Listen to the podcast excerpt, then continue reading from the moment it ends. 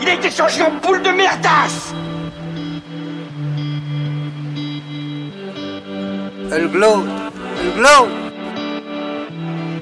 Il faut qu'on pète. Alors moi il m'épate, il m'épate, il m'épate, il m'épate Et on lui pèlera le son comme au bailli du Limousin. On a rendu un beau matin.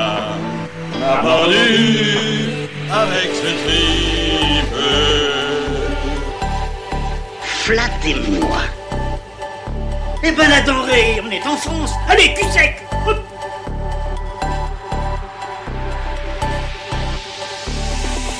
Bonjour, bienvenue sur Histoire d'en dire plus. Aujourd'hui, on va continuer sur Batman. Je reprends où j'en étais euh, la dernière fois. Donc écoutez le premier, euh, la première partie si vous voulez pas écouter. Et c'est reparti mon kiki. Allez, ciao, on y va.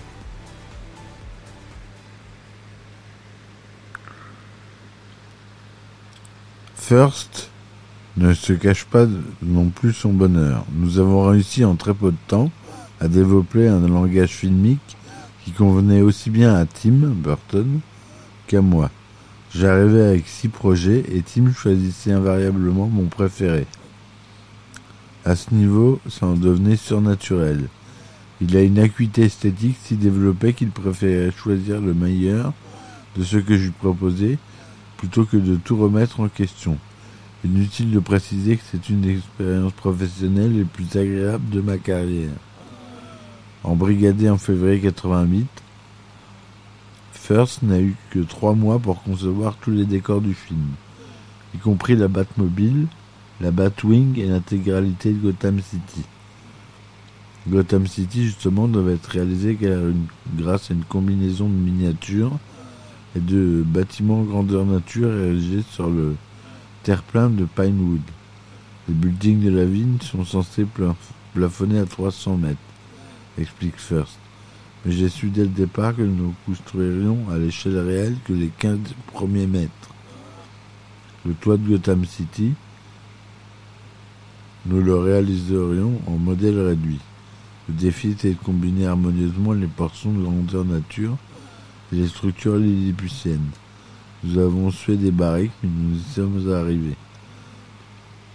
Pour respecter les délais de construction, les premiers travaux étaient prévus pour mai. S'était aussitôt en- penché sur sa planche à dessin.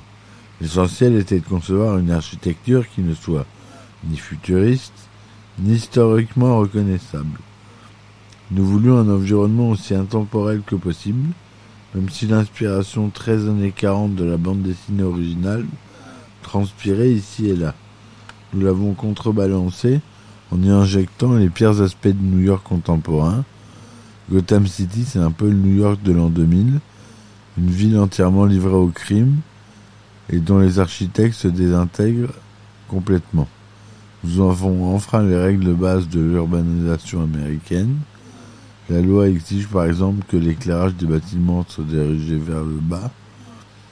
Au lieu de ça, nous avons démantibulé la géométrie en vigueur, relié les rues entre elles, construit les habitations en porte-à-faux.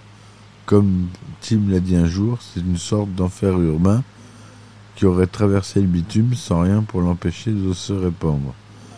First s'est donc arrangé pour conférer à Gotham City le look le plus éclectique possible. Ça rajoute au réalisme, vous savez, Metropolis a l'air d'avoir été conçu par un seul architecte. Mais prenez New York ou n'importe des grandes villes actuelles, on dirait que 10 000 artistes s'y sont mis pendant des centaines d'années.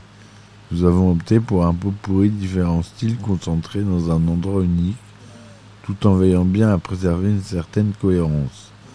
J'ai choisi des courants dont la fusion aboutirait à quelque chose de nouveau, vieux bâtiments en grès matiné de brutalisme moderne, architecture gothique à la sauce futuriste italienne.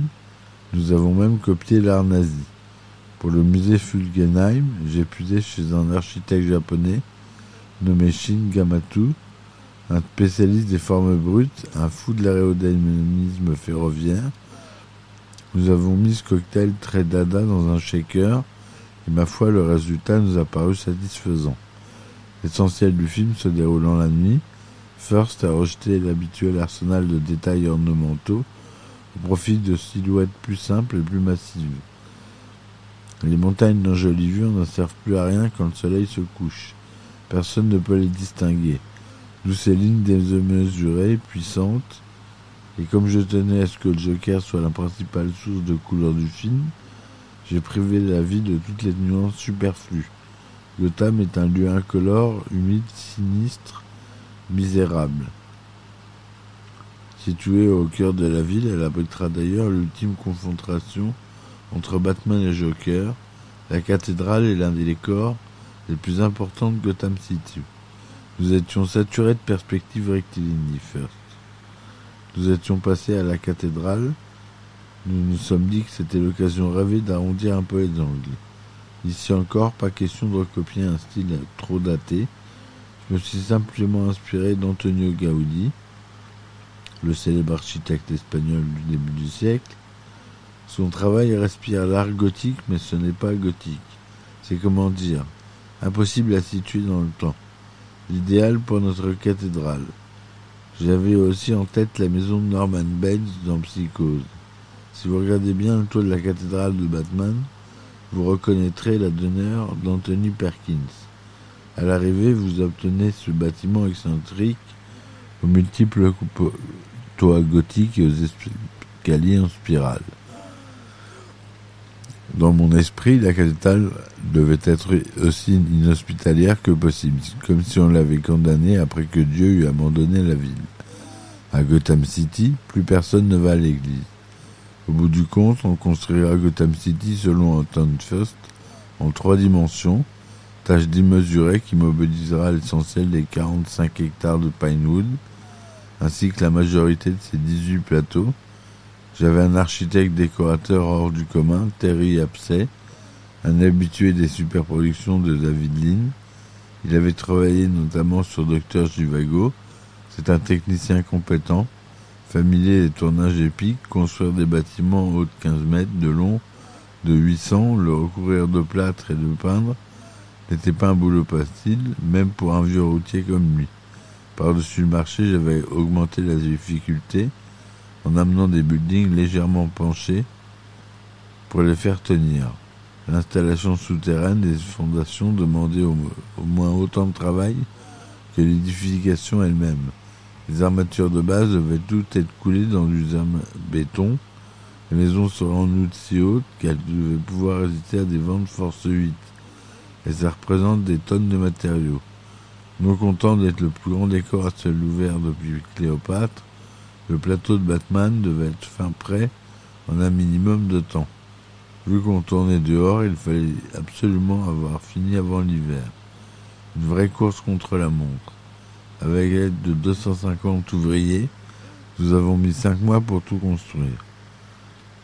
Alors qu'on édifie le décor principal, First supervise l'habillage des autres plateaux, notamment celui qui accueille la Batcave, les grottes sont ce qui est plus ennuyeux à concevoir. C'est moche, amorphe, déprimant. Pour renouveler l'imagerie, je me suis inspiré de la caverne du fantôme de l'opéra. Dans le film, la Batcave se situe sous les fondations de la ville, creusée à même la roche, là où serpentent les égouts. Ça la rend bien plus intéressante et dangereuse, ce qui confirme parfaitement à Batman. Lui que la moindre action mène toujours au bord du désastre. Notre Batcave est fissurée d'abîmes dont il est impossible de déterminer la profondeur. Elle se présente comme étant une énorme poche au cœur de la montagne et le plus grand de Pinewood ne suffisait pas à rendre cette impression gigantine. C'est pour cela que nous avons construit, à part certains éléments, comme le mur de gadgets, les passerelles et la rampe d'accès, avant de les incruster optiquement au décor principal. Moins grandiose mais tout aussi minutieuse, l'élaboration de la panoplie de Batman sera confiée dans le même temps à Bob Ringwood, Ringwood, à qui l'on doit les fabuleux costumes d'Excalibur, vient de refuser Tuer n'est pas joué. Il y a tout juste 24 heures, quand Chris Kenny lui téléphone pour lui parler de Batman. Le James Bond devait se tourner à Mexico pendant plusieurs mois, se rappelle Ringwood. À cette époque, ma mère était malade. Je ne tenais pas trop à quitter l'Angleterre.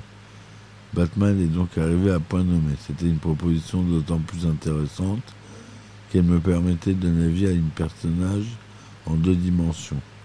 Dans les dessins animés, on pourrait faire ce qu'on veut, élargir la cape d'un plan à l'autre pour créer un effet dramatique, changer les formes à la demande, affronter la réalité d'une créature en trois dimensions est en revanche un véritable cauchemar. Mais j'étais prêt, j'étais même assez impatient d'entrer en compétition avec le dessin animé. En acceptant le travail, Ringwood endosse du même coup une écrasante responsabilité, celle de créer l'aura de Batman. Bob est un authentique artiste, assure Burton. Il était capable de prendre le train en marche à tout moment. Il est littéralement entré dans la tête d'un gars poussé par le besoin de se déguiser en chauve-souris, autant pour se protéger que pour produire un effet théâtral. Son approche du costume était extrêmement bien pensée.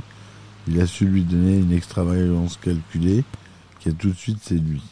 Le caoutchouc, le cuir, toutes ces choses un peu ambiguës, grâce à lui, la panoplie de Batman fonctionne à tous les niveaux. Dans le film et sur Michael Keaton. Bien qu'il ait donné très tôt son accord, Ringwood refuse de mettre au travail avant de connaître l'identité du comédien qui incarnerait Batman. Je pensais qu'il choisirait de mettre un géant de 2 mètres avec une fossette au menton, dit Ringwood. Michael Keaton était tout sauf un géant de 2 mètres. C'était une idée intéressante, est-ce que son physique moyen m'a surpris? Je m'étais pas sûr d'en tirer le meilleur parti. Le propre du Batman de la bande dessinée réside justement dans sa carrure exceptionnelle. Il fallait donc transformer un homme ordinaire comme Michael en acrobate nocturne, imposant et musclé. Finalement, nous avons décidé de ne pas exagérer ses proportions au-delà du possible. Nous ferions tout pour lui donner une apparence de Batman, mais sans pour autant sacrifier sa crédibilité. Michael n'avait rien d'un Hercule, il ne fallait surtout pas le noyer dans un costume trop grand et trop avantageux, si j'avais opté pour cette solution, il se serait contenté de boitiller sous des tonnes de caoutchouc sans vraiment jouer la comédie. C'est pour ça que la portion la plus épaisse du costume autour des épaules ne dépasse pas 6 cm. En effet, j'ai simplement suivi les contours du corps de Michael au lieu de lui infliger 8 heures de musculation quotidienne pendant 2 ans et je pense sincèrement que le costume vital est bien plus réussi que si j'avais dû habiller un culturiste. Il dessine des muscles beaucoup plus stylisés que ceux d'un véritable athlète. À la base, Ringwood n'était pas un fan de Batman, ce qui ne l'a pas empêché, une fois l'acteur principal définitivement choisi, de se lancer dans des recherches intensives. J'ai bien dû voir un ou deux épisodes de la série télé quand j'étais gosse, mais la bande dessinée me laissait complètement indifférent. Pour créer le costume, j'ai acheté plus de 200 comic books Batman de toutes les époques et je les ai potassés. J'avais déduit d'après plusieurs discussions avec Burton que le costume de film devrait davantage ressembler à l'armure des derniers comics qu'au déguisement plutôt ringard du feuilleton ou du dessin animé. Je me suis concentré sur les albums les plus récents pour me faire une idée précise. Ensuite, j'ai enfermé les livres à double tour et je me suis mis à gamberger. À quoi peut bien ressembler un homme déguisé en chauve-souris? L'idée était absurde en soi. Le seul moyen de le prendre au sérieux était de jouer à fond la carte du mystère, de la noisseur et du sexe à pile. À ce moment-là, j'ai laissé tomber les comics pour donner libre cours à mon imagination mais quelque part dans un coin de mon cerveau, je savais que je pouvais pas trop m'éloigner du Batman que, l'avait dessiné Frank Miller. Ringwood avait beau s'éloigner des modèles existants, une chose le turlupine quand même. Que ce soit dans la série ou la télé ou la bande dessinée, Le costume de Batman est teinté de bleu. Dur pour le chevalier de l'ombre, c'était clair et net, mon Batman ne porterait jamais de culotte turquoise, ça me semblait inconcevable. Les chauves-souris sont noires, pas bleues, et le noir est beaucoup plus sinistre, beaucoup plus sexy. Dans l'esprit de Bob Kane, Batman était revêtu de noir. Mais le noir ne donnait pas grand-chose dans les bandes dessinées en couleur. C'est pour cela qu'il s'était résolu à injecter du bleu, histoire de varier l'effet et d'amplifier l'impact visuel. Pour lui, le bleu était une version symbolique du noir. L'idée du costume noir était donc plus fidèle au concept original.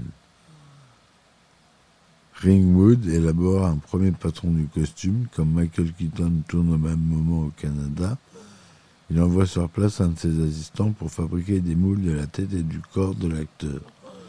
On en tire une enveloppe en fibre de verre. Michael était avec nous dans le studio, un Michael en fibre de verre. J'avais passé une semaine avec Lynn Burman, une sculptrice formidable, à le recouvrir d'agile afin d'en tirer un mannequin aux formes aussi dynamiques que possible. À l'arrivée, nous avions plus de dix modèles, certains avec leurs muscles hypertrophiés ressemblaient à un incroyable Hulk. Heureusement qu'il y avait parmi eux un corps magnifiquement fuselé, juste ce que nous souhaitions. Quelques couches de mousse de caoutchouc sur le prototype en argile, et le costume devient peu à peu réalité. Voilà mes amis, j'espère que ça vous a plu. Laissez-moi des commentaires. Et euh, on se voit très vite pour le prochain épisode. Laissez des likes, abonnez-vous. Et merci encore. Ciao ciao. Il a été changé en boule de merdasse Elle glow Elle glow Il faut qu'on pète. Alors moi il m'épate, il m'épate, il m'épate, il m'épate. Et on lui pèlera le son comme au bailli du Limousin. On a rendu un beau matin. On a pendu avec ce tripe. Flattez-moi. Eh ben la denrée, on est en France. Allez, cul sec